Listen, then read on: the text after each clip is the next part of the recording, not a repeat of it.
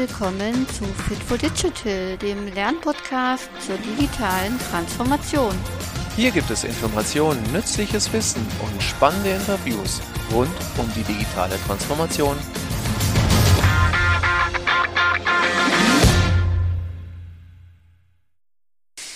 Ja, hallo und herzlich willkommen zu dieser neuen Fit for Digital Podcast Folge. Ich habe heute den Chris bei mir von der Gundwerk, der Gundlach GmbH.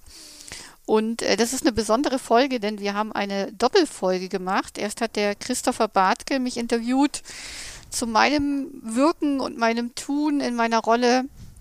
Und äh, jetzt darf ich ihn interviewen und einfach mal fragen, was er macht, was Gundwerk macht. Und ähm, ja, dann Danke, dass du da bist. Herzlich willkommen. Ja, danke für die Einladung. Genau, und ich starte immer ähm, tatsächlich mit einer Frage, äh, die dazu führt, dass der Interviewte sich selber so ein bisschen vorstellen darf, nämlich, ähm, was machst du eigentlich bei Gundwerk? Was ist so deine Rolle? Und äh, was tust du da? Genau, also meine Rolle heißt New Work Coach und mhm. ähm, ich habe eine Doppelrolle, die ist zweigeteilt. Ähm, äh, ich bin angestellt bei der Firma Gundlach Bau und Immobilien ist ein äh, traditionsreiches äh, Immobilienunternehmen, familiengeführt, so ein mittelständisches Unternehmen, 260 Mitarbeitende mhm. aus der Region Hannover. Und ähm, da habe ich vor vier Jahren angefangen und was ich da eben mache, ist ähm, Teamentwicklungsprozesse. Wir erleben bei uns sehr stark New Work und Selbstorganisation und begleite ich Teams auf dem Weg in die Selbstorganisation, moderiere Teamworkshops, Strategieworkshops Mhm. und äh, bin für alle Unternehmensbereiche mit äh, auch drei anderen Kollegen und Kollegen äh, noch da, äh, diese Art von Prozessen zu begleiten. Das ist erstmal der Teil intern bei Gundlach. Und vor ungefähr einem Jahr haben wir ja intern ein Startup gegründet, das Gundwerk. Mhm. Und ähm, da bin ich mit meiner zweiten Hälfte mit drin, auch als Angestellter äh, für Gundlach und das Gundwerk ähm, hat als Mission sich auserkoren, Räume für neue Formen der Zusammenarbeit zu schaffen. Mhm. Also was wir bei Gundlach die letzten Jahre schon viel gemacht haben, hinter uns liegt so ein äh, Kulturtransformationsprozess, der in Summe 15 Jahre jetzt schon gedauert hat und vielleicht auch nie enden wird. So fühlt sich das manchmal an. Und ähm, zu uns sind immer viele Unternehmen gekommen, ähm, die von den Erfahrungen da partizipieren wollten und da haben wir gedacht, das wollen wir nochmal auf andere Füße stellen. Und das hat eben zwei Säulen. Die eine ähm, Säule ist, dass wir Büroräume, Coworking-Flächen, Seminarräume und Veranstaltungslocation bei uns im Haus kreiert haben, mhm. um unsere physischen Türen auch zu öffnen ja. und, und Co-Creation zu fördern. Und ähm, der zweite Teil ist, ist eben der der Entwicklungsräume im übertragenen Sinne, wo ich eben andere Unternehmen helfe, ähnliche Transformations- und Teamentwicklungsprozesse zu gestalten, wie wir das erlebt haben, mit dem Blick so auf authentische Praxiserfahrungen. Also wenn jetzt Leute sagen, das, was ihr gemacht habt, ist spannend, könnt ihr uns helfen, das bei uns zu adaptieren, dann ist das der Teil, den ich hier mache und dann eben in der Doppelrolle. Mit meiner halben Zeit mache ich das intern, mit meiner halben Zeit extern und sorge dafür so einen Erfahrungsaustausch ah, und Transfer okay. zwischen der Welt da draußen und unserer internen Welt. Ja. Da hast du mir die nächste Frage schon vorweggegriffen, die nämlich lautet, ähm, das Gundwerk an sich ist ja schon eine eigene Transformationsgeschichte sozusagen. Mhm. Wie denn eure Reise bei Gundlach in der Richtung war? Ne? Also was ist eure Transformationsreise und inwieweit spielt das Gundwerk da eben so eine sichtbare Rolle? Ne? Weil da wird es ja sichtbar und wirksam, ja. was ihr verändert und wie ihr euch verändert habt. Ich probiere mal so long story short, äh, diese 15 Jahre vielleicht irgendwie so in ein ja. paar Sätzen zusammenzufassen. Also ähm, Ausgangspunkt ähm, war eben ein, ein, Generationenwechsel beim mhm. familiengeführten Unternehmen und sie kommen aus einer Welt und so stellen sich, glaube ich, viele auch so die Bau- und Immobilienbranche vor, klassisch hierarchisch, alles top-down, mhm. jeder Brief geht noch über den Tisch vom Geschäftsführer und es werden ja. noch Notizen dran gemacht, was jetzt wer damit eigentlich zu erledigen hat. Ähm, und äh, als Lorenz Hansen ähm, da die Geschick übernommen hat, zusammen mit Franke Rettke als, als äh, Geschäftsführungstandem. Da haben, kamen verschiedene Faktoren. Der eine war, dass sie ihn persönlich sich mit der Art von Führung nicht mehr identifizieren konnten. Also mhm. kam auch so ein anderes Menschenbild, eine andere Wertehaltung auch mit ja. rein, kombiniert aber auch mit einem wirtschaftlichen Druck. Also auch da hatten wir so noch nicht ganz so stark wie heutzutage, aber auch wirtschaftliche Krise. Und äh, man hat auch einfach gemerkt, äh, nur wenn ich auf die Bilanz gucke, merke ich schon, wir können nicht einfach so weitermachen. Wir müssen, ja. wir müssen äh, anders agieren, wir müssen uns verändern. Die erste Etappe ähm, der Transformationsgeschichte ist aus unserer Perspektive so ein, das Thema erstmal gewesen, die Führung muss sich verwandeln. Das ist ein Mhm. sehr intensiver Führungskräfteentwicklungsprozess, ähm, der im, im Kern eigentlich erstmal Wertearbeit war. Also Ja. weil wenn man weiß, okay, so wollen wir nicht mehr arbeiten und führen, Mhm. das aber wie wollen wir denn das dann eigentlich haben? Das war ein sehr intensiver, sehr schmerzhafter Prozess, der hat auch Blut, Schweiß und Tränen gekostet. Mhm. Äh, Das fanden auch die wenigsten toll. Also als Lorenz und Frank gesagt, wir wollen das jetzt anders machen. Sie haben nicht gesagt, wie es genau aussehen Mhm. soll. Sie haben entschieden, es muss anders sein. Und sie wollten das mit den anderen Führungskräften gemeinsam erarbeiten. So ein harter Prozess, wo viele Führungskräfte auch die Kündigung in der Tasche hatten. Und Ja. gesagt, das können wir uns jetzt, was, was soll das hier? Da hat noch keiner von New Work gesprochen Ja, ja. und von Agilität. Aber das war ein ganz wichtiger ähm, Ausgangspunkt und da ist so das Wertefundament entstanden, äh, auf dem sich dann die Transformation in weiteren Etappen eben entwickelt hat. Und die drei zentralen Werte, die da eben eine Rolle gespielt haben, sind Vertrauen, Verantwortung und Zusammenarbeit. Und wir werden bestimmt noch ein, zwei Praxisbeispiele nochmal dann durchgehen, was das denn konkret bedeutet. Aber Ja. das war so erstmal die Urwurzel. Und Zusammenarbeit ist sichtbar geworden im Gundwerk dann, ja. Also es ist ja ganz toller äh, Raum hier entstanden. Wir sitzen gerade in eurem Coworking Space, äh, wunderschöner Altbau saniert mit ganz viel bunten Wänden, ähm, ganz viel, viel Glas auch, den ihr irgendwie geschafft habt, trotz dieser starren Wände einzuziehen, um so eine Transparenz zu erzeugen. Es gibt eine gemeinsame Küche, ne, wo man auch sich verbinden kann. Es gibt hier verschiedene Coworker, die hier sind. Ähm, das heißt, ihr habt einfach Fremde ja, zu euch geholt und habt den Raum geöffnet und habt vielleicht auch Austauschformate. Genau, wie kannst du das vielleicht so ein bisschen beschreiben, wie denn der Gedanke dahinter war, so eine Öffnung anzugehen? Vielleicht müssen wir dann noch einen Schritt davor gehen, so Ja. was die Jahre davor passiert ist. Also für uns bedeutete erstmal einige Jahre so bereichsübergreifende Zusammenarbeit fördern innerhalb des Unternehmens. Und da haben wir eben viel verändert. Ähm, zum ein schönes Beispiel ist immer, dass wir mittlerweile partizipative Strategieprozesse haben. Ja. Das heißt, Strategiearbeit läuft nicht nur top-down, sondern ähm, da sind die Mitarbeitenden sehr stark involviert. Und wenn es um die äh, Umsetzung von Projekten geht und auch Generierung von neuen Ideen und Innovationen, hat sich über die Jahre und das ist so entstanden, das hat sich niemand am Reißbrett systematisch ausgedacht. Wir haben neben der klassischen, dem klassischen Organigramm eine sehr äh, informelle, dezentrale Struktur. Wir haben so Arbeitsgruppen, die nach Interessensgemeinschaften sich zusammen. Ja. Wir haben ein Digi-Team, wir haben ein Öko-Team, wir haben Ja. eine Arbeitsgruppe New Work. Das heißt, bei uns hat sich über die Laufe der Jahre ist explizit gefördert worden durch diverse Mechanismen und, und äh, Formate und hat sich auch entstanden, äh, hat sich auch entwickelt ähm, daraus, dass Menschen aus verschiedenen Bereichen zusammenkommen, die gemeinsam Interessen haben, ohne Auftrag an Problemen auch arbeiten und Dinge dann selbst organisiert umsetzen. Das war erstmal ähm, eine interne Entwicklung und als das Grundwerk jetzt dazu kam, dann hast du halt irgendwann noch weiter gedacht. Also wir hatten vorher hier einen externen Mieter drin, das war Ah, der ja. Bildungsverein.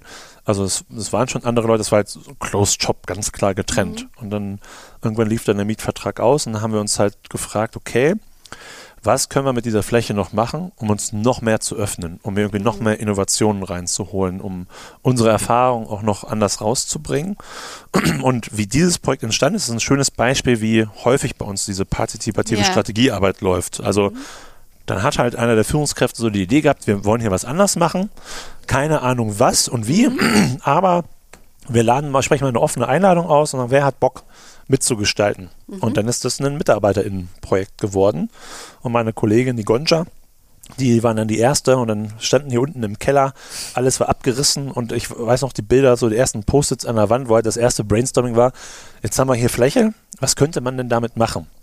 Und da sind verschiedenste Ideen eben entstanden und ähm, ja, da sind Führungskräfte am Anfang noch beteiligt worden und irgendwas ist komplett an die MitarbeiterInnen übergeben worden. Ähm, und hat sich über zwei Jahre hinweg aus eine richtige Startup-Idee eben gereift. Und am Ende war es eben dieser Gedanke Co-Creation Space. Und ähm, ja, und jetzt sind wir eben hier. Ursprünglich hatten wir mal gedacht, wir holen so Startups aus der Immobilienwelt hier rein. Ah, okay. Damit sind wir gestartet und haben dann aber festgestellt, wie das in dem Startup-Leben oft ist, Hypothese, nicht jede Hypothese trifft zu. Hannover ist jetzt nicht unbedingt der mega Startup-Standort Ja, und in der Immobilienbranche gibt es jetzt auch nicht so super viele Startups. Mhm. Und die, die es gibt, die haben manchmal aber auch schon eine andere Größe. Mhm. Also haben wir das ein Stück weit geöffnet. Wir haben jetzt hier ähm, Teams sitzen oder auch Einzelunternehmer, Freelancer.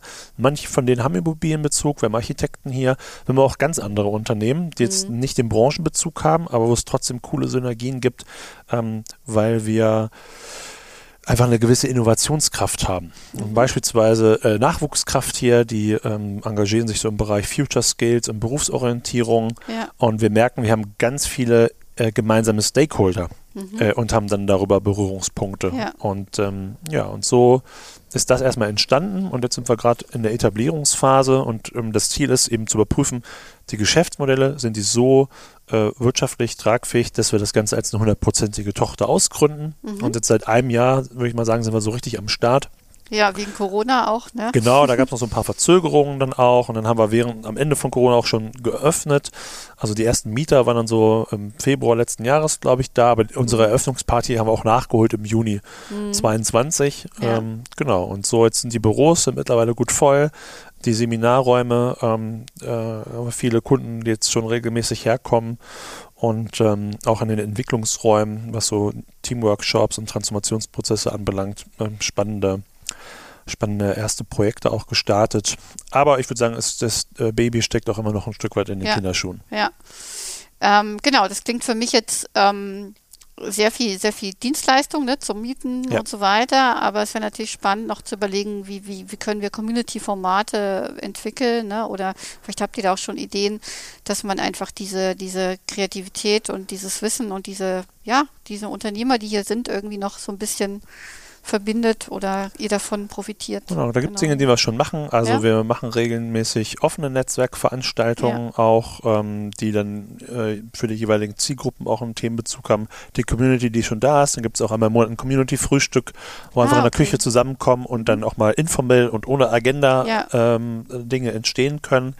Ähm, wir merken auch so Kleinigkeiten, ne? wenn ich äh, mit Aramata machen wir zu den New Work-Themen, ich habe so ein Videoformat Workshop-Hacks, äh, dann binden wir die Leute hier in die Videodrehs mit ein und jetzt im zweiten Halbjahr werden noch verstärkt weiter Veranstaltungen kommen, äh, wo wir merken, dass wir haben hier einen guten Raum und den müssen wir öffnen und wir können die Menschen zusammenbringen, die sich sonst vielleicht nicht treffen würden und da ja. steckt, glaube ich, ein enormes ja. kreatives Potenzial auch drin. Genau, ja, und es ist wunder, wunderschön. Also ich bin total begeistert. Ihr habt auch Thema, glaube ich, Südamerika hier, ne? Oder irgendwie genau, so. das haben wir uns so ein bisschen abgekupfert. Unser Bürohaus äh, für Gundlach haben wir über viele Jahre umgebaut und da war immer so das Thema, eine Etage soll ein Motto haben. Ja. Da haben wir diverse äh, Mottos und, ähm, und hier hat eben auch Gonja mit dem Projektteam, was das gemacht hat und den Architekten sind irgendwo auf den Trichter gekommen. Südamerika, das, das ja. wäre doch noch eine gute Ergänzung. Und da haben wir das Thema richtig krachen lassen. Also sollten bewusst Räume sein. Also wir haben auch gesagt, ja. eine Räume für neue Formen der Zusammenarbeit, ähm, wo Menschen herkommen können, sagen, ich breche jetzt mal aus meinen eigenen vier Wänden aus und hier kann wirklich auch was Neues entstehen. Hier können wir das Neue mal ja. erfahren und spüren. Ja. Und ähm, ich, ich selbst habe da jetzt keinen großen Anteil an der Art der Gestaltung. Ich freue mich aber immer, wenn es Menschen sagen, es ist, man spürt hier eine besondere Atmosphäre. Genau dafür ist es auch gedacht. Ja. Genau, da kommen wir schon zu meiner nächsten Frage. Du hast es gerade nochmal erwähnt und im Vorgespräch erzählt, ähm, dass ihr Mitarbeiterbeteiligungsformate ähm, entwickelt habt. Also äh, mega spannend, ja. Wie sieht denn das so im Alltag aus? Also das äh, Thema ähm, Strategieentwicklung hast du schon angesprochen. Wie, wie ist das entstanden, beziehungsweise wie können bei euch gerade Mitarbeiterinnen und Mitarbeiter bei der Strategieentwicklung oder in anderen Formaten beteiligt werden. Was mhm. habt ihr da entwickelt? Ähm, und genau, wie, wie habt ihr diese Räume geschaffen? Ne? Das ist ja irgendwie auch nochmal total interessant, ja. das so zu öffnen. Ich glaube, das sind drei Ebenen. Und mhm. jetzt für die Leute, die zuhören, ähm, würde ich nicht raten, alles auf einmal zu probieren, ja. sondern gucken, welche von diesen drei Ebenen ist vielleicht die, die uns jetzt gerade am nächsten ist. So, mhm. was, was ist immer das leichteste Einstiegstor? Weil bei uns, also es ist ja alles gewachsen über 15 Jahre und da steckt auch viel Versuch und Irrtum drin und viele ja. Dinge haben auch nicht funktioniert und auch Dinge, wo wir vor zwei Jahren geglaubt haben, die sind total toll etabliert, jetzt brauchen sie doch wieder Anpassungen, aber die drei Ebenen sind eben, äh, ich sag mal, auf der Teamebene. Also wir haben nicht die eine Art, wie sich hier Teams organisieren, sondern eine große Klaviatur und Bandbreite mhm. und eher das Prinzip, das hatten wir in einer anderen Folge, weniger mhm. starre Regelwerke, ja. sondern eher Prinzipien. Das Prinzip ist, ein Team darf ich so organisieren, wie das für den Kontext ja. und die Menschen halt gerade Sinn macht. Ja. Also findest du keine Methode, die bei, äh, nach dem Lehrbuch angewendet wird. Keiner macht hier Scrum, keiner macht hier ein OKR Ja. in Reinkultur, aber Ja. du findest Elemente aus allem. Ähm, das ist die Teamebene. Äh, dann gibt es eben, die, äh, ich sag mal, diese Strategiearbeit, ähm, äh, die sonst klassischerweise top-down ist, die gesamte Organisation betrifft. Und dann noch diese bereichsübergreifenden äh, Teams, ähm, die sich nach Interessen eben finden. Also neben dem meinem Standteam, was ich im Organigramm finde, habe ich eben auch noch die Möglichkeit, nach Interessen, zum Beispiel am Thema Digitalisierung oder Ökologie Ah ja, okay. oder New Work zu arbeiten. Und ähm, das sind erstmal drei unterschiedliche Ebenen. Also Und so eine Communities of Practice habt ihr ja irgendwie gegründet, wo das ihr, könnte, wo wir man nennen so, das nicht so. Also Ja. hier, wir haben es auch nicht so mit englischen Begriffen Ja, bei ja. Grundlach. Das musste ich vor vier Jahren als dazukommen auch erstmal lernen. ne, geht, das immer, geht das nicht auch in Deutsch? So? Ja. Mhm. Das ist noch hier in Hannover. Ähm, aber äh, das, wer das Prinzip kennt, das ist schon ähnlich. Ähm, wenn wir da gerade mal sind, ich kann mal ein Beispiel machen, zum Beispiel Ja. das Digi-Team. Es gibt Ja. jetzt seit vielen, also wir haben auch eine IT und wir haben auch Ja. eine IT-Strategie und dann gibt es das Digi-Team. Ähm, da gibt es eben ähm, die Anja, die als agiler Coach äh, dafür sorgt, dass das Team roten Faden hat und Mhm. Die arbeiten auch in iterativen Zyklen. Ähm, die haben jetzt aber nicht eine feste Strategie oder klare Projektaufträge, sondern kommen die Leute, wir achten darauf, dass möglichst aus allen Unternehmensbereichen welche mit dabei sind. Aber es geht erst ums Prinzip der Freiwilligkeit. Also wenn ich Bock habe, mache ich da mit. Genau. Und ich muss auch niemanden fragen, ob ich da jetzt zwei Stunden investieren darf. Wenn ich glaube, das ist sinnvoll, dann mache ich Mhm. Ja. das halt. Und ein schönes Beispiel, was dann da so entsteht, ne, dann, die haben eher größere Zyklen, ne, vielleicht so drei- oder sechsmonatige Zyklen, wenn sie gucken, ne, ein Planning, was, was nehmen wir uns jetzt vor. Und häufig ist das so ein Mix aus Forschen und Entwickeln, Mhm. wo die Leute gerade Bock drauf haben, so mal am Horizont gucken, was denn da Spannendes kommen könnte. Ja. Und wir haben einfach im Alltag Probleme und die wollen wir lösen. Und ein schönes plakatives Beispiel. Äh, man kann sich vorstellen, wenn man hier 4000 Wohneinheiten äh, vermietet, dann hat man viel mit Schlüsseln zu tun. Das war alles sehr, sehr analog. Das Digi-Team, da sind ein paar Leute von auf die Idee gekommen, ey, da muss es doch auch eine App für geben. Das muss doch digitaler gehen, Schlüsselverwaltung. Und dann haben sie in der Microsoft-Welt mit Power BI eben selbst was entwickelt, Genau. ohne Projektauftrag, ohne Ja. Budget, einfach weil sie Bock drauf hatten. Und das ist jetzt eine etablierte Lösung, die einen kleinen Ja. Prozessausschnitt deutlich besser gemacht hat. Ja. Das ist so ähm, ja, Communities of Practice. Wobei äh, Communities of Practice ich häufig als nur Erfahrungsaustausch Ja. erlebe. Bei uns hat man wirklich Themen, da wird dann auch an Dingen gearbeitet. Mhm. So, das ist, und das gibt es eben zu verschiedenen Themengebieten. Und, und da entsteht dann auch Innovation dabei, Ja. oder? Weil das ist ähm, ja auch immer eine Frage, wo kommt die Innovation her Ja. und welche Räume schaffe ich dafür? Was habt ihr da für Formate? Habt ihr, Das, also jedes, also wir haben viele verschiedene Formate, aber zum Beispiel das Digi-Team, das hat sich selbst halt ein Format kreiert. Mhm. Genau. Die machen dann, ich, ich glaube, alle sechs bis acht Wochen ein Review, Mhm. wo sie einfach zeigen, so was, wo sind wir gerade dran, was gibt es gerade Spannendes. Früher war das dann nur für Führungskräfte. ja, Mittlerweile ist das halt auch geöffnet. Also dieses Team kreiert sich das Format, was sie Ja. brauchen, selber Mhm. äh, und holen sich so dann eben Feedback rein.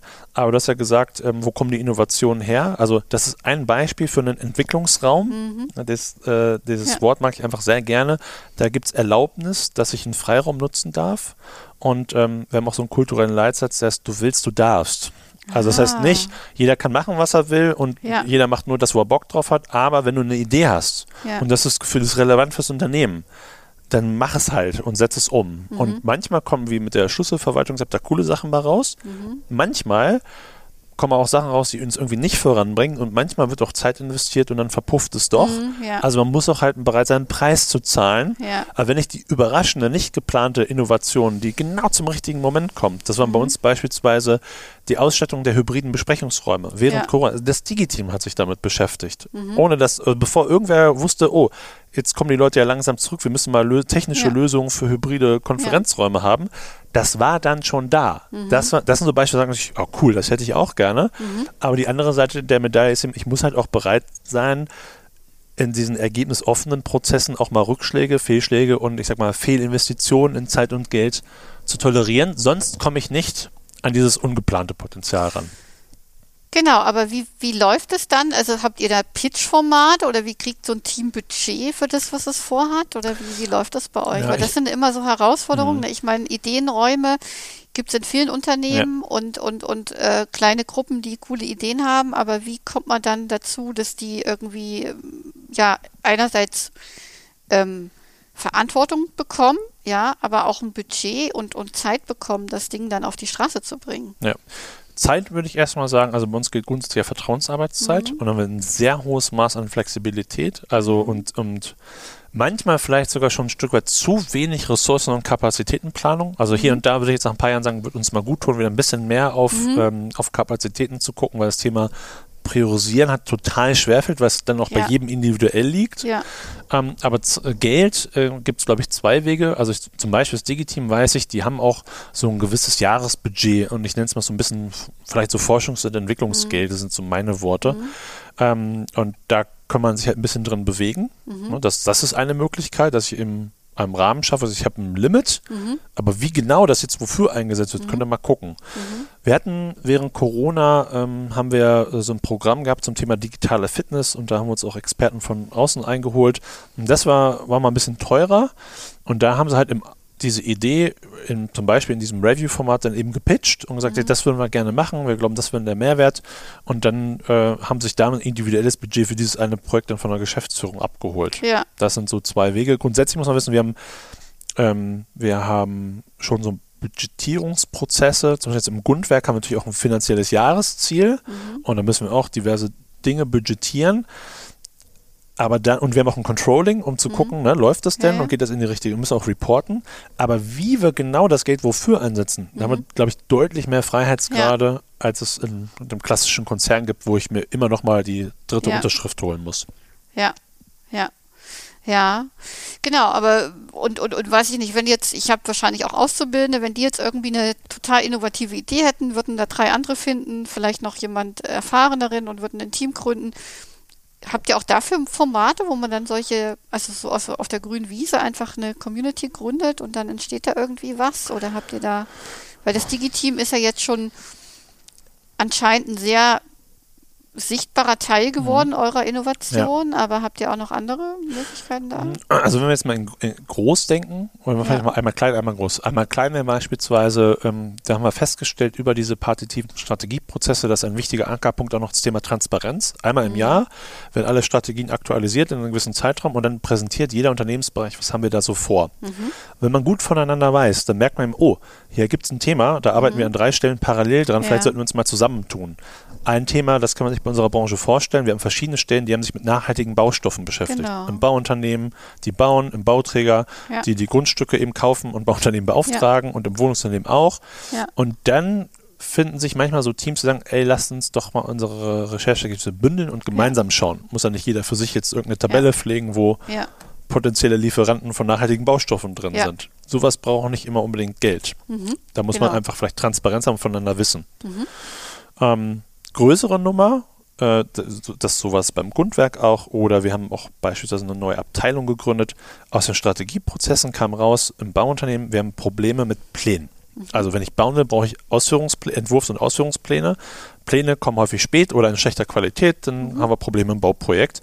Und mehrere Jahre am Stück wurde gesagt, Mensch, wollen wir das nicht mal selber machen? Wenn wir das im Haus hätten, die Bauzeichner, wäre doch viel einfacher. Das wird mehrfach gesagt und irgendwann war der Punkt dann so reif, das war so ein Mix aus, ein Mitarbeiter hat die Initiative ergriffen und es Ah, gab auch eine okay. Führungskraft, die gesagt hat, okay, jetzt gehen wir das Ding mal an. Jawohl, lassen wir prüfen, ob wir das insourcen und da eine eigene Abteilung, die gibt es jetzt, die Planschmiede.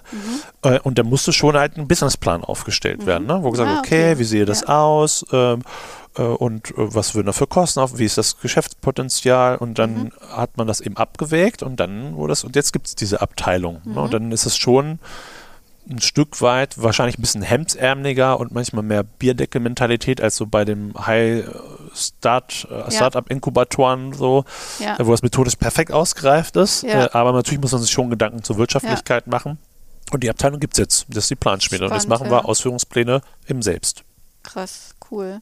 Ja, nee, das war ein gutes Beispiel jetzt, glaube ich, ne, wie sowas funktionieren kann, ohne dass man äh, ja ein eigene, eigene Startup-Inkubator-Bereich hat im Unternehmen, wo immer regelmäßig Pitches stattfinden oder irgendwie, sondern aus dem Bedarf Räume findet, damit sowas in die Welt kommen kann. Ich hätte ne? ein Beispiel Genau. noch ähm, von einem externen Kunden vielleicht auch, Mhm. der jetzt im Grundwerk betreut, ist eine mittelständische Eventagentur.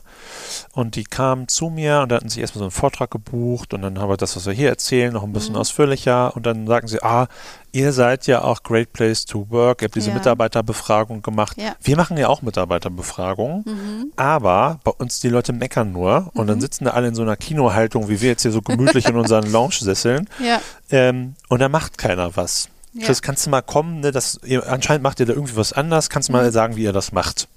Und das war ähm, sehr einfacher Einstieg, um so das, die kleine Schwester von unserer partizipativen Strategiearbeit mit selbstorganisierten Projektteams zu machen. Da haben wir jedes Jahr eine Mitarbeiterbefragung Mhm. und dann habe ich erstmal Schmerzpunkte im Unternehmen. Ja, Das ist eine super Ausgangsbasis, wenn ich weiß, was meine Probleme sind. ja, Und dann habe ich ihnen einfach geholfen, ähm, das, was nach der Strategiearbeit dann kommt. Also wie schnappen, wie bilden sich denn jetzt Projektteams auf Basis von Freiwilligkeit und Interesse ja, und wie können die in einem abgesteckten Rahmen so ein gewisses Maß an Selbstorganisation einfach Lösungen kreieren, neben dem Tagesgeschäft, Mhm. Ideen entwickeln für diese Probleme. Ja, Und da habe ich mit, dem, mit der Führungsmannschaft, die haben eben ausgewählt, die haben die Mitarbeiterbefragung analysiert und gesagt, okay, hier gibt es irgendwie so sieben Themen. Die vier, die trauen wir uns jetzt mal den Mitarbeitern zu geben. Dann haben wir ein Spielfeld eingezäunt. Gesagt, okay, in dem Rahmen dürft ihr jetzt mal selbst Ideen entwickeln und Dinge umsetzen. Äh, Eine Führungskraft ist immer noch ein Mentor gewesen, um das ein bisschen zu begleiten. Und ich habe ihnen dann gezeigt, eben, ähm, wenn ihr so und so vorgehen würdet, dann könnt ihr jetzt hier auf die Dinge, die euch nerven, Antworten finden. Und ähm, ja, das Thema war ja vorher Kinohaltung, ne? keiner macht mit. Wird ein Kick-Off-Workshop und dann Die haben erwartet, dass die Führungskräfte Lösungen bringen Genau. dafür. Also was dann die Antwort, also die alte Ja. Gewohnheit war, wir fragen die Leute, dann präsentieren wir die Ergebnisse, dann sitzen wir in großer Runde, dann darfst du noch mal kurz die Hand und eine Ja. Frage stellen Und dann- und das war's. Logisch, dass da relativ wenig passiert. Ja, Was wir dann gemacht haben, ist, okay, jetzt kennen wir die Probleme, wer hat Bock mitzuarbeiten? Mhm. genau. Gab es ein Kick-Off-Event, Ja. da habe ich ihm ein bisschen gezeigt, wie wir das machen, Ja. dass man so einen roten Faden gibt und sagt, Ja. also keiner sagt euch, was die Lösung ist. Ja, Aber so könnte der Weg aussehen, wie ihr zur Lösung kommt. genau. Und dann haben sich nach diesem Kickoff-Workshop von 110 Mitarbeitenden, ähm, ich glaube 38, freiwillig gemeldet, Mhm. On top zu ihrem Tagesgeschäft, über mehrere Monate an diesen Projekten zu arbeiten. Ja, cool. Und das ist, und ich finde, das ist ein Beispiel, das habe ich jetzt gemacht, weil das kann eigentlich jeder. Ja, ja, Also irgend, irgendwas, was schon in der Organisation existiert, zu nehmen und dann einfach ein Stück weit einen Raum zu öffnen. Der Ja. ist abgesteckt mit Führungskräften, mit, mit Mitarbeitenden. Natürlich hat er im ersten Durchlauf, wir sind jetzt so kurz vor Abschlussevaluation, nicht alles geklappt. Mhm. Zum Beispiel das Unternehmen das Budgetthema so ein bisschen umschifft und Mhm. dann kamen natürlich mal Ideen, wo man dann doch so ein bisschen, ah, wollen wir das jetzt, Ja. ja. jetzt ja ganz schön teuer und so. ja, Äh, aber es ist ein Anfang und wo wir jetzt daraus lernen werden mit Retrospektiven ja, und dann die Frage stellen werden an beide Beteiligten, mit, äh, Projektbeteiligte und Führungskräfte. Und was lief gut, was lief nicht gut? Wollen wir das nochmal machen? Und Ja. wenn ja, dann haben wir jetzt einige Punkte, die wir im zweiten Durchlauf dann besser machen könnten. genau. Ja. Ja, mega cool. Und du hast auch was angesprochen, wo ich jetzt gerne noch mal reinleuchten würde.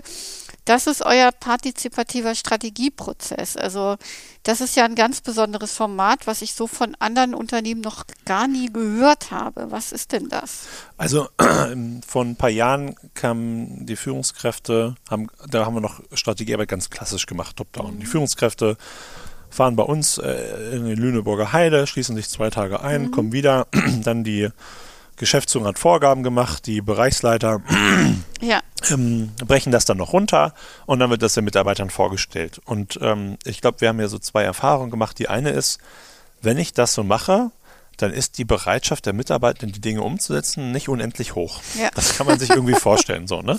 Und das zweite ist, ähm, eigentlich hatten wir schon viele Jahre, auch in unserer Kultur, das merkt man auch mit den Werten etc., ähm, die Haltung entwickelt, Führungskräfte haben sowieso nicht mehr die Antwort auf alles. ja, Ähm, und wir müssen irgendwie die Leute mehr mitnehmen und die Leute am Kunden, das sind ja die, die wissen, was es gerade braucht. da haben wir irgendwann angefangen, das zu öffnen. Und ähm, also jeder, es gibt die gemeinsame Gewohnheit, einmal im Jahr Strategien zu aktualisieren. Und wir haben so vier Geschäftsbereiche und ähm, jeder macht das ein bisschen auf eine eigene Art und Weise. Also im Bauträger beispielsweise, da gibt es wirklich Strategie-Workshops und da sind alle 38 Mitarbeitenden mit drin. Das heißt, und das zieht sich, meist, meistens sind das so vielleicht zwei große Workshop-Tage und zwischen denen aber auch noch einige Wochen was passiert. Und dann wird da wirklich äh, gemeinschaftlich und dann äh, werden Probleme analysiert, Ideen entwickelt und dann die Ziele und Projekte festgelegt, die mhm. gemacht werden. Im Bauunternehmen funktioniert das äh, in der Breite nicht so gut. Da haben wir gemerkt, ähm, da müssen wir ein geringeres Maß an Partizipation wählen. Aber dann haben wir mhm. zumindest so TeamvertreterInnen, mhm. die dann im Workshop mit dabei sind und die, zu den Ergebnissen werden die Leute auch nochmal abgeholt und man hat Möglichkeiten, sich mhm. einzubringen. Mhm. Und so haben wir eben eine Klaviatur und der Rahmen ist der gleiche, ne? von, ich sag mal, von November bis Februar, da ist so, da ist die Strategiesaison mhm. und am Ende muss jeder eine halbe Stunde ähm, allen äh, Unternehmensbereichen so als offenen, freiwilligen Termin die Quintessenz der Strategieaktualisierung vorstellen. Und ähm, ne, da gibt es Eckpfeiler, man muss eine SWOT-Analyse machen, man muss ah, ein Review okay. aufs letzte Jahr machen, man muss Ziele definieren und irgendwie äh, Prioritäten äh, fürs aktuelle Jahr mhm. kenntlich machen. Das ist der Rahmen, der ist gesteckt. Äh, wir haben dann agile Coaches, die das begleiten. Mhm. Aber wie genau die Leute da hinkommen, da ja. gibt es eben wieder Freiraum, der, wo jeder das für sich passende Format dann finden kann. Da fällt mir ein, was wir noch nicht hatten, äh, so Größenvorstellungen zu Gundlach, beziehungsweise diese Unternehmensbereiche, die dann so eine Vorstrategie machen. Wie kann man sich das so ein bisschen bildlich vorstellen? Was sind, also wie groß sind eure vier, hast du, glaube ich, gesagt, Unternehmensbereiche? Ja. Und, und wie viel ist das dann insgesamt und, und wie wird das zusammengebracht? Genau. Ja, also wir haben äh, in Summe ähm, so 260 Mitarbeitende. Mhm. Äh, davon sind so ungefähr auch ähm, 60, 70 gewerbliche äh, mhm. Kolleginnen und Kollegen auf den Baustellen. Ähm, äh, und äh, die Art von Strategiearbeit ähm, haben wir jetzt stärker eben im, äh, im Verwaltungsbereich, mhm. also weniger auf der Baustelle. Das haben wir eine Zeit lang probiert, als ich angefangen habe bei Gundlach. Mhm. Da war so die Mission, selbst bringen New Work auf die Baustelle. äh, und dann haben wir einfach ja. gedacht, wir kopieren das einfach und die finden das total toll. Und dann haben wir aber auch gemerkt, okay, ein Maurer findet es nicht geil, hier im Bürohaus, im Workshopraum acht Stunden zu sitzen ja. und bunte Klebchen zu kleben. So, ja. ähm, da müssen wir eine andere Form der Beteiligung mhm. finden. Ähm, und äh, die einzelnen Unternehmensbereiche haben eben dann so zwischen zwischen 30 und, und äh, 60, 70 Mitarbeitenden mhm. und so. Und ähm, vom Bauträger, wo alle mit dabei sind, gibt es sonst so Strategieteams mit Stellvertretern, die sind dann häufig so zwischen 6 und 12 mhm. äh, Mitarbeitenden. Ähm, aber dann eben auch größere Runden, wo der gesamte Bereich abgeholt wird, wo man Feedback geben kann, wo man Fragen stellen kann. Mhm. Und vor allen Dingen bei der Umsetzung der Strategie. Das ist eigentlich das Spannende. Also es gibt ja, glaube ich, fast niemanden, der nicht in irgendeiner Arbeitsgruppe mhm. wie dem Digi-Team oder irgendeinem strategischen Projekt mitwirkt. Mhm. Und da ist halt das Prinzip, ähm, wenn die Strategie steht, die erste Runde füllen wir die Projekte halt nach Freiwilligkeit und Interesse. Mhm. Also ich kann dann sagen, ob ich Bock habe mitzumachen. Ah, okay. Und meine, die Wahrscheinlichkeit, dass ich mich engagiere, die steigert natürlich auch, wenn ich meine Ideen, meine mhm. Schmerzpunkte äh, mit reinbringen konnte. Ja. ja weil dann habe ich das, was ich mitentwickelt habe, da habe ich natürlich auch mehr Bock, das umzusetzen. Ja. Ja. Und die Vergemeinschaftlichung ähm, geschieht eben durch diese Präsentation, ne? mhm. dass ich dann eben da die Möglichkeit habe mitzukriegen. Und da sind regelmäßig äh, über 100 Leute dann bei diesem freiwilligen Termin mit drin. Einfach mhm. so, was ist denn jetzt die Strategie vom Bauträger? Was ist mhm. jetzt die Strategie vom Wohnungsunternehmen? Das ist ähm, dann ein Punkt. Und die Geschäftsführung ist in alle Prozesse insofern involviert, dass sie zwischendurch einmal reingucken, noch im Entstehungsprozess und Feedback geben können. Mhm. Weil vielleicht haben sie auch ein, zwei Themen, wo sie sagen, die sind jetzt aus übergeordneter Sicht ja. besonders wichtig in nächster Zeit, nimmt die bitte mit auf. Oder auch mal was einfangen und sagen, hey, da sehen wir gerade nicht so die Priorität. Äh, und dann ganz am Ende nochmal, bevor es dann ins Haus geht, dass sie auch nochmal eben eingebunden werden, so, wie sieht euer fertiges Ergebnis aus? Mhm. So, und eine Zeit lang gab es gar keine Top-Down-Vorgabe, da war es sozusagen rein bottom-up. Aha, ähm, okay. Ähm, und, und, jetzt dann haben wir gemerkt, okay, wenn es gar keinen Rahmen gibt, ist es auch schwierig. Die Leute müssen irgendwo andocken. Und ja, glaub, die, die, gemeinsame Vision, Unternehmensziele braucht man ja so. Genau, bisschen, die ne? gemeinsame Vision gibt es. Ja. Die da heißt, ähm, äh, wir sind extrem menschenfreundlich mhm. und wir fördern extrem menschenfreundliches Arbeiten und dadurch ähm, durch, dadurch, dass wir so tolle Rahmenbedingungen schaffen, äh, sind wir halt auch extrem effektiv und effizient und schaffen die besten Produkte für unsere Kunden. Also mhm. so die Grundhaltung und die Wertearbeit. Mhm. Das ist das Fundament, das steht schon lange. Ja. Aber dieser ich sag mal jetzt dieser mittelfristige äh, Horizont, der, der, der ist gesetzt worden und das nennen wir bei uns die, die sogenannten Flöcke.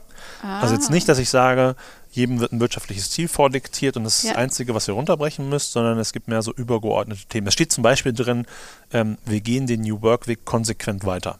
Ah ja. Mhm. Ne, Prinzip. Ne, Ja. ein Prinzip anstelle einer Regel. Ne? Oder Aussagen dazu zum Thema ähm, Nachhaltigkeit, CO2-Neutralität, was uns da wichtig ist, welche Bedeutung das hat. Ja. Oder so Dinge wie, ähm, wir wollen stabil bleiben von der Mitarbeiterschaft. Wir planen kein exponentielles Wachstum. Ja. Das, das wollen wir nicht. Also Strategien, die reinziehen, passen eher nicht zu uns. Ja. Wir wollen aber auch jetzt nicht, ähm, nur weil mal eine Krise kommt, sofort ein Drittel der Belegschaft abbauen. Dann Ja. wollen wir probieren, solange es geht, alle Arbeitsplätze zu erhalten und sind auch bereit, einen Preis dafür zu zahlen. So, das ist jetzt gerade eine spannende Phase in unserer Branche. Ne? Baupreisentwicklung, Ja, äh, Materialengpässe, Zinsentwicklung, keiner kauft mehr Reihenhäuser. Dann wird, ne, Anfang des Jahres wird dann bei uns gesagt, so, liebe Leute, wir sind, wir sind wieder mittendrin, heftige Krise, äh, aber bis Ende nächsten Jahres sind wir mit Finanzmitteln ausgestattet und so lange probieren wir es mal alles zu erhalten. Lass uns gemeinsam die Ärmel hochkrempeln und wie wir es schon so oft getan haben, gucken, wo müssen wir uns neu erfinden, um auf die Kri- Krise zu antworten. Ja. Das sind dann so, und das sind so Pflöcke, da kann man sich dran orientieren. Es ist aber auch nicht so, dass aus jedem Thema, was da steht, eins zu eins irgendein Ziel für den Bereich runtergebrochen Ah, werden okay. Mhm. Genau. Spannend, spannend, mega inspirierend. Also ich lerne da auch ganz viel wieder von eurer Geschichte, wie so Strategiebeteiligung aussehen kann. Ähm, und lasst das mal so stehen. Also für alle, die zuhören, können da gerne was mitnehmen für sich und ihr Unternehmen. Jetzt hatten wir im Vorgespräch auch noch ein Thema, was uns beide so ein bisschen beschäftigt hat und wir, wo wir auf LinkedIn auch zueinander gefunden haben. Das war das Thema selbstorganisiertes, äh, selbstorganisierte Teams, ja, oder selbstorganisiertes Arbeiten. Und da war eben für mich so ein bisschen, was dich da gerade beschäftigt, weil ich glaube, wir haben irgendwie unter einem Kommentar geschrieben, ähm, und da fing ein interessantes Gespräch an und ich meinte dann, wir müssen das vertiefen. Was sind denn da so Herausforderungen, die du da aktuell erlebst oder was beschäftigt dich dazu gerade so zu diesem Thema? Eine grundsätzliche Herausforderung, die wir natürlich haben, ist, ähm, ist so die Schattenseite von diesen individuellen Freiräumen. Also der, der Benefit davon, dass wir so keine starren Regeln haben und sehr viel individuelle Lösungen Ja. es gibt, ist, dass es halt sehr passgenaue Lösungen gibt und das Ja. immer im Wandel sein kann. Der Nachteil ist eben, es gibt halt auch wenig Standards. Also was uns viele machen, ne? wir haben eine Blaupause und die Ja. skalieren wir jetzt und das machen Ja. alle gleich. Das wirkt Ja. erstmal einfach. Das ist eine grundsätzliche Herausforderung, weil wir uns immer wieder neu austarieren müssen und bewerten müssen, hier entwickelt sich jetzt was gerade in eine Richtung. Ist das gut und das ist im Rahmen dieser individuellen Freiheiten oder ist das doch kontraproduktiv und müssen das doch wieder ein bisschen einfangen? Ja, Und das immer im, im Abgleich zu sein. Was, wer entwickelt sich wohin und was ist denn jetzt das Best Practice und, und wo ist aber vielleicht auch was nicht gut? Das ist erstmal grundsätzlich sehr herausfordernd. Das ist aber der Preis für diese Individualität ja, würde ich sagen. Ähm, was wir uns jetzt dann auch schon fragen ist, und noch genauer verstehen wollen, was sind denn eigentlich die Voraussetzungen für Selbstorganisation? Mhm. Also müssen wir vielleicht auf der Ebene der persönlichen Kompetenzen äh, da noch ähm, mehr befähigen? Oder was sind Indizien dafür, dass irgendein Bereich, ein Prozess und ein Team doch weniger für Selbstorganisation oder in einem geringeren Ausmaße geeignet sind? Das ist eine Frage. Und die zweite, und die hat nicht nur was mit Selbstorganisation zu tun, die befeuert das natürlich aber auch nochmal, ist so eine chronische Überforderung, die ich spüre. Also zu mir kommen ja häufig Menschen, wenn die sagen, Chris, wir brauchen mal wieder einen Workshop, dann steckt ganz oft dahinter, wir haben irgendein Problem und das sind an der Oberfläche ganz unterschiedliche. Ähm, und dahinter, aber irgendeine Variable in der Gleichung ist eigentlich immer, wir haben mega Druck, wir haben mega viel zu tun und ähm, und es ist wir sind durch die letzten Jahre so ein Stück weit chronisch überfordert, so chronisch am Limit. Ähm, und das ist, ähm, das sind so zwei Dinge, die bewegen mich gerade. Und da lohnt es sich, glaube ich, noch genauer hinzugucken. Zur Frage 1 gibt es ja das wunderschöne Buch, das ich auch in meiner Tasche habe, New Work Needs Inner Work von Bettina äh, Rollo, glaube ich, und der Johanna Breidenbach. Ähm, da finde ich, steckt viel Hilfreiches drin, weil das natürlich auch immer bedeutet, also einerseits eine Wertearbeit und damit gemeinsam eine, eine Wertebasis zu schaffen, die auch natürlich auf eine persönliche Ebene ausstrahlt, aber tatsächlich Menschen dahingehend zu entwickeln, dass sie selbst organisiert arbeiten können. Ne? So. Und es ist mit, ich glaube oder ich spüre, es ist auch eine Generationenfrage, wobei das nicht bedeutet, dass alle jungen Menschen Anfang 20 automatisch selbst organisiert arbeiten können, weil wir ja in unserem Bildungssystem anders konditioniert werden, ja, tatsächlich eher zu Abarbeitenden. Genau, spannende, spannendes Thema. Ähm, könnte ich auch ein paar Worte zu sagen, aber das finde ich interessant, dass euch das so beschäftigt und ich glaube, ähm, da gibt es auch keine Lösung zu. Ne? Also das sind so Sachen, da muss man einfach gucken, was da passt, wie man da, wie man da hingeht, beziehungsweise für sich einen Weg findet, das Ganze zu begleiten. Aber was hinter der Lösung steckt, ist vielleicht New Work Methoden einzuführen und Räume zu schaffen, reicht nicht, ja, sondern ich muss auch immer hm, neben Team- und Organisationsentwicklung Persönlichkeitsentwicklung mitdenken. Und das ist ja. Für viele jetzt ein heißes Eisen, ja, könnte auch so Richtung übergriffig und so weiter. Aber das ist ein mega spannendes Thema. Also ich kann ja ein paar Beispiele, was wir schon machen, was ich glaube ich gut als Best Practice auch weitergeben kann und, mhm. und dann mhm. nochmal abgrenzt zu dem und wo es jetzt noch weitergehen muss. Also äh, unsere, unser Führungsverständnis äh, ist ein sehr beziehungsorientiertes Führungsverständnis ja. und äh, einige Führungskräfte sind eben sehr intensiv geschult in der Transaktionsanalyse. Das ja. ist einfach eine, ich sag mal, eine Schule, die gut zu dieser Art von Führung passt. Und da in der Ausbildung, die einige Führungskräfte gemacht haben, ist das erste Jahr ist auch immer Persönlichkeitsentwicklung. Ah, ja. Also so der Dreiecklang Persönlichkeitsentwicklung, Teamentwicklung, Unternehmensorganisationsentwicklung. Mhm. Ähm, da steckt das viel mit drin. Ähm, wir haben jetzt in, in Selbstorganisation gibt es natürlich natürlich dann aber auch Menschen, die Rollen in einem selbstorganisierten Team innehaben mhm. und nicht diese formale Führungskraft sind. Mhm. Das haben wir jetzt auch angefangen, dass wir gemerkt haben, okay, die haben, das sind auch irgendwie eine Art von Führungsrollen, also wir nennen diese ja. RollenträgerInnen. Ja. Ähm, die müssen wir vielleicht auch irgendwie fördern. So, ja. da sind wir gerade dran, dass das Team selbst für sich auch mitguckt, was brauchen wir denn. Mhm. Ähm, wir haben auch viele Räume äh, durch Teamworkshops und äh, da, wir haben ja vier Leute, die nicht, nicht alle Vollzeit, äh, aber vier Köpfe, die als interne Coaches auch zur ah, Verfügung okay. stehen. Ne? Und das mache ich auch schön. manchmal. Also neben ja. Teamworkshops und Retrospektiven kommen auch Leute einfach auf mich zu und sagen, Chris, ja. äh, sie sagen ich brauche ein Coaching, sie kommen mit irgendeiner Frage und dann, aber im Prinzip machen wir dann sowas wie ein 1 zu 1 Coaching. Ne? Diese Vertrauenspersonen und, und Reflexionsräume, die gibt es. Mhm. Das ist auch total wichtig. Ich glaube, ganz viele Unternehmen wollen Transformation und, und das ist die erste Herausforderung, erstmal diese Freiräume zu schaffen. Also überhaupt zu sagen, das ist okay, wenn in, in jedes Team sich zweimal im Jahr Zeit ja. für einen Teamworkshop nimmt ja. und mal, ob wir es nun Retro nennen oder nicht, darüber nachdenkt, was zuletzt gut, was nicht gut gelaufen ist und wo das Team sich jetzt verändern möchte in ja. der Zusammenarbeit. So das, das ist überhaupt erstmal ein Meilenstein. Ich kenne mhm. viele, das ist noch nicht so. Das, das haben wir jetzt schon. Und dann ist aber ein Teil, du hast jetzt New Work, nichts Inner Work gesagt. Ne? Ein mhm. Teil der Wahrheit ist natürlich auch, ich kann als Unternehmen Angebote machen, ich kann mhm. Rahmenbedingungen schaffen, ja.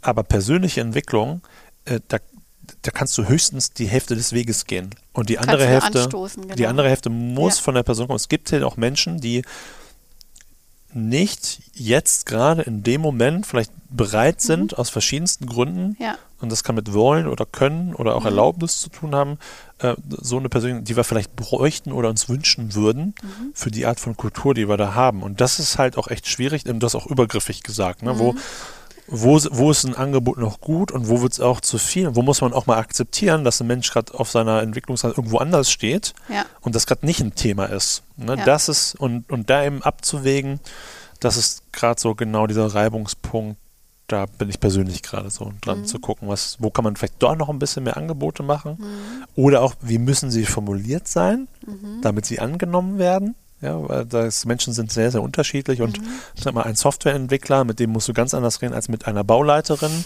und mit dem musst du ganz anders reden als äh, mit einem Buchhalter. Ja. Und dann sind, vielleicht brauchen sie im Kern die gleichen Dinge für New Work und agiles mhm. Arbeiten, aber wir müssen die anders verpacken, ja. damit die Leute da eine Relevanz drin sehen und sich die Zeit dann auch dafür nehmen. Ja. Jetzt musst du mir nochmal helfen, was war das zweite Thema, was sich bei Selbstorganisation beschäftigt? Äh, chronische Überforderung. Ach, chronische Überforderung, ja. Ich spüre das bei mir selber, dass mir gerade die, die Welt, die wieder aufblüht, die Präsenzformate, dass die irgendwie rasant sind im Jahr 23. Ich hoffe, dass wir 24 irgendwie so eine gute Balance gefunden haben zwischen dem, was wir Wertvolles entdeckt haben während der Corona-Zeit und dem, was wieder möglich ist, weil ich gerade das Gefühl habe, wir arbeiten noch mehr, noch schneller und noch mehr äh, intensiver als vor Corona und, und sind aber durch zwei Jahre, drei Jahre Corona total erschöpft irgendwie. Mhm.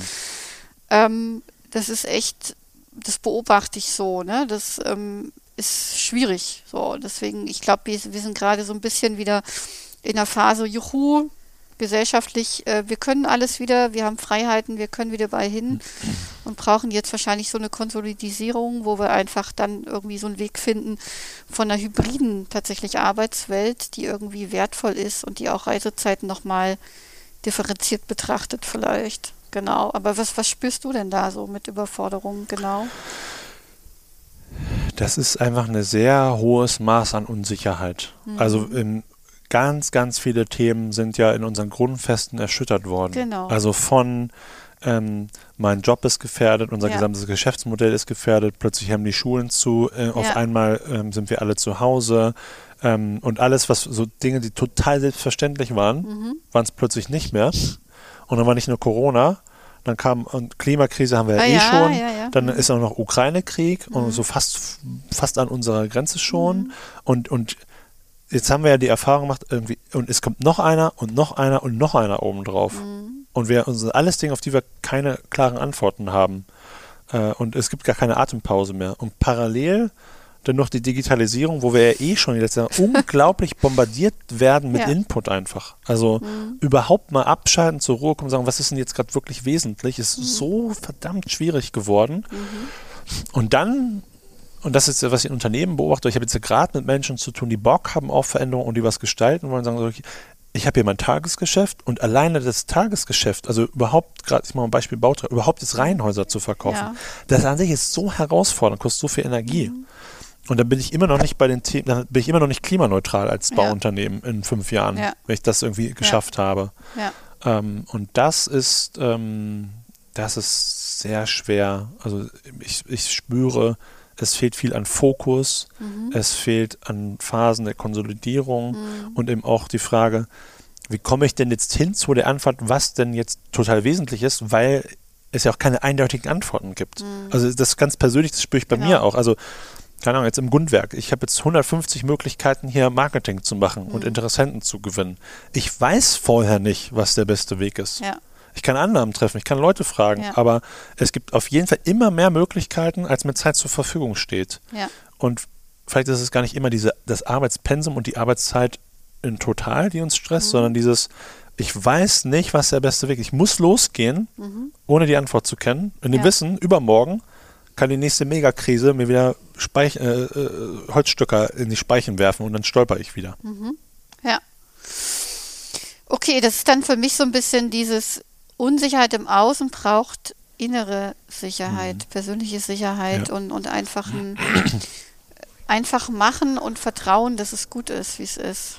Ne? So ein bisschen in die Richtung. Ja. Und das haben wir bei uns beispielsweise, deswegen sagen wir, deswegen ist beziehungsorientierte Führung sehr ja. wichtig, weil wenn ich keine Stabilität im Außen habe, dann brauche genau. ich umso mehr Stabilität im Innern. Was ich als Unternehmen machen kann, ist eben da investieren in die Beziehung. Also ja. weil wenn wir uns, wenn wir im Außen herausfinden, wir beide streiten uns wegen irgendetwas, ja. aber wenn das Fundament eine stabile Beziehung ja. ist, eine vertrauensvolle Beziehung, dann können wir uns auch mal streiten, wir können uns auch mal in die Köppe kriegen, wir können auch mal zusammen verzweifelt sein, aber wenigstens darauf kann ich mich verlassen, genau. dass unsere Beziehung nicht gefährdet ist. Mhm. Das ist, glaube ich, die eine Sache, wo man trotzdem immer noch investieren und dann festhalten kann. Ja, nee, da steckt ganz viel drin, auch wieder beim Thema Führung, ne? also Sicherheitsräume geben, ja, gemeinsam vielleicht Rahmen stecken, die Sicherheit geben, ne? Mhm. dass man nicht ganz so lost ist, sag ich mal. Gut, dann würde ich noch eine Frage stellen, bevor ich immer zu der Lernfrage komme. Mhm. Zukunftsblick, Grundlach, Grundwerk, gibt es da sowas, wo du sagst, ähm, ach, sind wir wieder beim Thema Strategie. Das ist zumindest in deinem Team so eine Idee oder da habt ihr so Gedanken? Oder seid ihr da eher so unterwegs, wir gucken, was kommt, lassen es auf uns zukommen? Wie sieht das denn aus bei euch? Ich kenne die beiden, also das, das große Gundlach, ähm, da spielt das Thema ähm, Klimakrise mhm. und CO2-Neutralität und was können wir da ja wie können wir da Dinge anders machen, nachhaltige Baustoffe, ja. vielleicht weniger Neubau, mehr bauen im Bestand, ja. ähm, weil uns ist total bewusst, also Gundach ist schon immer sehr, sehr werteorientiert gewesen und, und sehr kulturell und sozial engagiert und gleichzeitig wissen wir, was für CO2-Emissionen wir da so produzieren. Ne? Mhm. Das ist ein Riesending. Auf die Branche kommt ein Haufen an Regulatorik zu, Stichwort ja. Thema ESG, also mhm. ähm, wir müssen in Zukunft äh, messen und nachweisen, was wir zum Thema Nachhaltigkeit tun. Und Ja. da hängen auch die Kreditratings der Banken dann von ab. Ach. Ähm, das ist ein mega, mega, mega Riesenthema, weil sich da Okay. alle, die ganze Branche fragt, wo kriegen wir eigentlich die Daten dafür her? Ja. Ne, Gundlach ist eines der wenigen Unternehmen, die schon seit vielen, vielen Jahren Nachhaltigkeitsberichte haben. Mhm. Aber das wird nochmal ein völlig anderes Level. Also das sind so große Themen, die uns da beschäftigen. Mhm. Im Kleinen, im Grundwerk ähm, denken wir jetzt erstmal, wir wollen, also Level 2, also ich glaube Level 1 haben wir geknackt, wir sind jetzt am Markt und, und äh, die Bekanntheit steigt und, und wir merken anhand des Kundenfeedbacks, wir haben ja gute Lösungen. Ähm, der nächste Punkt wird sein, eben ähm, wird, es, äh, wird es so erfolgreich, dass es wirtschaftlich eigenständig tragfähig ist. Das ist, glaube ich, unsere, unser, unsere Mission so Ja. erstmal dieses und nächstes Jahr. Weil dann eben der Punkt kommt, aktuell ist ja eine Marke von Gundlach. Nur ist Ja. es so erfolgreich, dass es sich lohnt, Genau. auszugründen. Genau. Ne? Das wäre so die Marktetablierung und so Product Market Fit es mal. Das, das müssen wir erstmal erreichen. Wenn wir das geschafft haben, dann kann man nochmal wieder ganz anders gucken. Also Mhm. da äh, ist der Horizont, glaube ich, gerade ein bisschen kürzer, um vollen Fokus drauf zu haben. So, wir sind ja auch eine, eine kleine Mannschaft, wir sind zweieinhalb Stellen sozusagen. Ja, ja. Spannend. Auch das erste, was du gesagt hast, war für mich nochmal interessant, da einen Blick reinzukriegen, weil ich in der Immobilienwelt ja gar nicht drin bin, aber ähm, klingt, klingt nach Big Herausforderungen, ja. nach großen Herausforderungen, die da in Zukunft kommen. Gut, dann meine letzte Frage, ähm, die ich immer stelle meinen Podcast-Gästen. Was kann man denn von euch lernen? Was kann man von eurer Geschichte lernen, wenn jetzt ein Geschäftsführer von einem anderen Mittelständler zuhört oder auch ein Mitarbeitender, der vielleicht in einer ähnlichen Transformationsrolle ist wie wir beide als agiler Coach oder New Work ähm, Experte und, und spürt, er möchte da irgendwie Dinge verändern oder ist schon auf der Reise. Was gibst du denn vielleicht auch deinen Kundinnen und Kunden mit, die hier durch eure Räume gehen und sich immer von eurem Äußeren inspirieren lassen? So an Tipps, ja, so weiß ich nicht, ob du da drei, vier, fünf hast, das ist egal, aber Mhm. überleg mal. Genau. Ja, ich war ja neulich, hatte ich eine kleine Vortragstournee und war auf, auf diversen Veranstaltungen und die, der eine Titel, der ist vielleicht ganz gut als Überbegriff Mhm. erstmal, das ist New Work Beyond Bullshit. Ah, also okay. äh, würde ich erstmal sagen, wer sich ernsthaft mit Transformation beschäftigt, passt erstmal drauf auf. Also was ist so die oberflächliche Bullshit-Bingo? Mhm. Ne, alle meinen jetzt, wir müssten bunte Räume haben und wir müssten jetzt irgendwie agiler werden und so. Nochmal ein bisschen tiefer zu gucken, was ist denn das, was ich wirklich gerade brauche im Unternehmen? Mhm. Also da ist so der Tipp auch mit drin, komm nicht von der Methode, sondern komm vom Problem. Also erstmal Mhm. da anzufangen, was ist wirklich die Herausforderung, die wir gerade haben? Mhm. Manchmal sind es die tollen Konzepte und Methodenkoffer, die da draußen sind. Die können wir häufig auch verwenden, aber ähm, ich würde immer andersrum anfangen. Mhm. Erstmal zu gucken, wo stehen die Leute gerade? Und das wäre auch so mein zweiter Tipp. Ähm, probier nicht die Riesentransformation alles mit einem Hauruck-Verfahren, sondern äh, wenn man erstmal nur einen kleinen ersten Schritt gehen will, vielleicht so ein erster Dominostein, der auch ein paar andere umkippt, ein bisschen mehr den Menschen in den Fokus zu nehmen. Mhm. Ein bisschen mehr den Menschen in den Fokus nehmen und eben zu gucken, die beiden Tipps bedingen sich gegenseitig, was brauchen denn die Leute gerade? Ich könnte ja sie einfach mal fragen, Mhm. was sie denn gerade brauchen, was sie Ja. sich denn wünschen, was ihnen denn gerade fehlt und ihnen dann ein, ein ganz kleines bisschen so hier und da eine Spielwiese aufbrechen, wo wir das mal ermöglichen können und Räume schaffen, dass dann neue Dinge entstehen. Und eigentlich sind es wieder diese drei Ebenen, die wir vorhin auch hatten. Mhm. Wenn ich nicht das ganze Unternehmen transformieren will, kann ich auch mit einem Team anfangen. Also Ich mache mal, in einem Team machen wir mal eine Retrospektive und dann Ja. gucken wir mal, wo steht denn dieses Team und was brauchen die denn gerade? Und dann gebe ich ihnen den Freiraum und die Ressourcen, dass sie das mal im Kleinen umsetzen können. Ja. Oder ein bisschen etwas größere Ebene, diese bereichsübergreifenden Arbeitsgruppen. Lass doch mal die Leute zusammenkommen, gib ihnen ein bisschen Zeit und Raum, sich mit den Themen zu beschäftigen, wo sie Bock drauf haben. Weil häufig können da Innovationen fürs Unternehmen entstehen. Oder wer das ganze Ding gleich größer ändern will, ändere doch mal die Art und Weise, wie du Strategiearbeit denkst und tust. Ja. Weil das hat natürlich, also wenn ich da rangehe, das ist so der, der große Brocken, da komme ich ganz schnell ans Fundament des Ja. Unternehmens und da kann ich unheimlich viel Energie freisetzen und auch Ressourcen gewinnen für die Weiterentwicklung des Unternehmens. Und wähl dir aber das Fluglevel auf, was für dich gerade verdaulich ist. Ja. Also wenn du zu viel dir vornimmst, das ist auch, glaube ich, einer der Fehler, den wir ja öfter mal gemacht haben, zu viel zu schnell verändern wollen. ja. Das kann auch ein Eigentor sein, aber ja, hol dir, das ist vielleicht der letzte, hol dir mal Inspiration im Außen, Mhm. ähm, wo du mal andere Möglichkeitsräume bekommst. Also man kann uns ja auch hier besuchen, beispielsweise Ja, die genau. New Work Erlebnisreise. Das Poster hier hängt noch vom nächsten Event an der Wand. Ah, ja. Ich guck mir, ich guck mal hinter die Steckdose bei anderen Unternehmen, wie das denn bei denen läuft. Nicht um das zu kopieren, sondern einfach um ein bisschen größer zu sagen, okay, von den zehn Sachen, die ich da gehört habe, fünf waren totaler Wahnsinn, das geht gar nicht bei uns. Fünf waren spannend und zwei von diesen fünf Dingen, das könnte unser nächster Schritt sein. Ja, also mal raus aus den eigenen vier Wänden, gucken, wie es andere machen. Man muss ja nicht alles auf der grünen Wiese neu erfinden. Und dann aber Adaption. Was ist bei uns, wo ist der richtige Ansatzpunkt und was ist der nächste Schritt? Und bereit sein, dass es halt Zeit und Geld und Energie kostet und ein langer Weg ist. Also wer Ja. Nach irgendeinem Shortcut sucht für Transformation, wird ihn wahrscheinlich nicht finden. Also fang, wenn du es, äh, Charles Bukowski hat das, glaube ich, so gesagt, ne? if you're going to try, go all the way. Also wenn du es wirklich ernst meinst, dann musst du bereit sein, den ganzen Weg zu gehen und der dauert halt auch. Ja. Boah, schönes Schlusswort. Perfekt. Das war, das war richtig, richtig gute Zusammenfassung. Ich mache auch nochmal ein Foto gleich von eurem Poster. Richtig cool. Äh, danke dir für die Worte, für das, was du erzählt hast, für eure Reise, eure Geschichte. Ich habe auch wieder viel gelernt über partizipative Strategiearbeit zum Beispiel. Genau, deswegen danke Chris und äh, ich wünsche euch alles Gute und bin gespannt, begleite weiterhin online äh, über die Netzwerke euren Weg und ja, wünsche euch alles Gute. Dankeschön. Vielen Dank und äh, wer gerne noch mehr erfahren will, schaut gerne auf äh, gundwerk.de vorbei oder folgt mir auch bei LinkedIn.